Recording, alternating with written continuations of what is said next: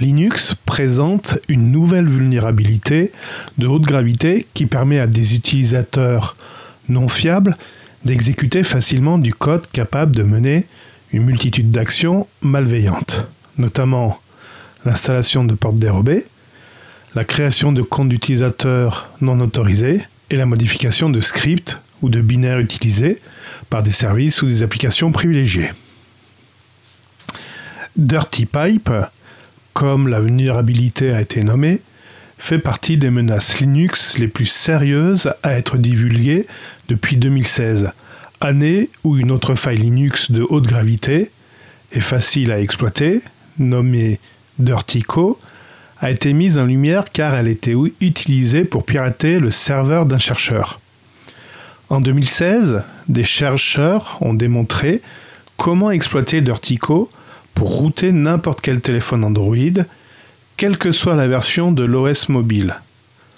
Onze mois plus tard, des chercheurs ont déniché 1200 applications Android sur des marchés tiers qui exploitaient malicieusement la faille pour y parvenir.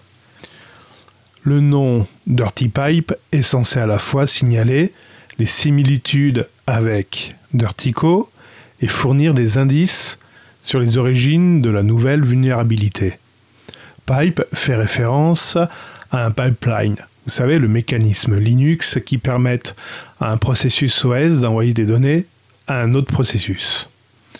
En substance, un pipeline est constitué de deux processus ou plus qui sont enchaînés de telle sorte que la sortie d'un processus, le std out, est transmise directement en entrée du processus suivant. Répertorié sous le nom de CVE 2022-0847, la vulnérabilité a été découverte lorsqu'un chercheur du constructeur de site web Semo for All a été confronté à une série de fichiers corrompus qui apparaissait constamment sur la machine Linux d'un client. Après des mois d'analyse, le chercheur a finalement découvert que les fichiers corrompus du client étaient le résultat d'un bug dans le noyau Linux.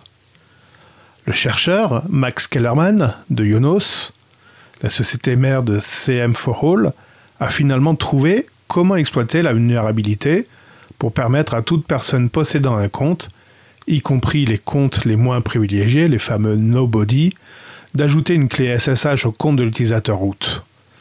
Grâce à cette clé, l'utilisateur non autorisé peut accéder à distance au serveur avec une fenêtre SSH, disposant de tous les privilèges de l'utilisateur root. D'autres chercheurs ont rapidement montré que la création non autorisée d'une clé SSH n'était qu'une des nombreuses actions malveillantes qu'un attaquant peut entreprendre lorsqu'il exploite la vulnérabilité.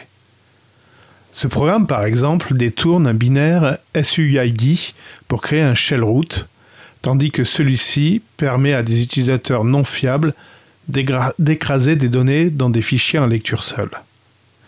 Parmi les autres actions malveillantes permises par Dirty Pipe, citons la création d'une tâche cron qui s'exécute comme une porte dérobée, l'ajout d'un nouveau compte utilisateur dans ETC Pass WD ou dans ETC Shadow, qui donne accès au nouveau compte les privilèges root, ou la modification d'un script ou d'un binaire utilisé par un service privilégié.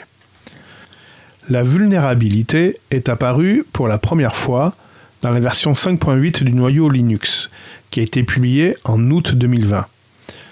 La vulnérabilité a persisté jusqu'au mois dernier, janvier 2022, où elle a été corrigée avec les publications des versions 5.16.11, 5.15.25 et 5.10.102.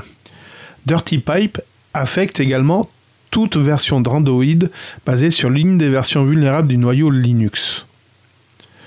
Android étant très fragmenté, les modèles d'appareils affectés ne peuvent pas être suivis de manière uniforme. La dernière version d'Android pour Pixel, par exemple les Samsung S22, fonctionne avec les versions 5.10.43, ce qui signifie qu'ils sont vulnérables. Un Pixel 4 sous Android 12, quant à lui, exécute la version 4.14, qui n'est pas affectée. Donc les utilisateurs d'Android peuvent vérifier quelle version du noyau Linux leur appareil utilise en allant dans Paramètres à propos du téléphone version Android. En tout cas, la vulnérabilité Dirty Pipe est extrêmement grave dans la mesure où elle permet à un attaquant d'écraser temporairement ou définitivement des fichiers sur le système qu'il ne devrait pas être en mesure de modifier. Les attaquants peuvent utiliser cela pour modifier le comportement des processus privilégiés, obtenant effectivement la capacité d'exécuter du code arbitraire avec des privilèges système étendus. Un chercheur de Lockout a déclaré que la vulnérabilité peut être exploitée sur les combinés Android, sur les smartphones, hein, par le biais d'une application malveillante qui élève ses privilèges, qui par défaut sont censés être limités. Google a intégré son correctif au noyau Android en février 2022. Rien n'indique que les versions d'Android basées sur une version vulnérable du noyau Linux soient corrigées. Les utilisateurs doivent supposer que tout appareil fonctionnant sous une version d'Android basée sur une version vulnérable du noyau Linux est susceptible d'être infecté par Dirty Pipe.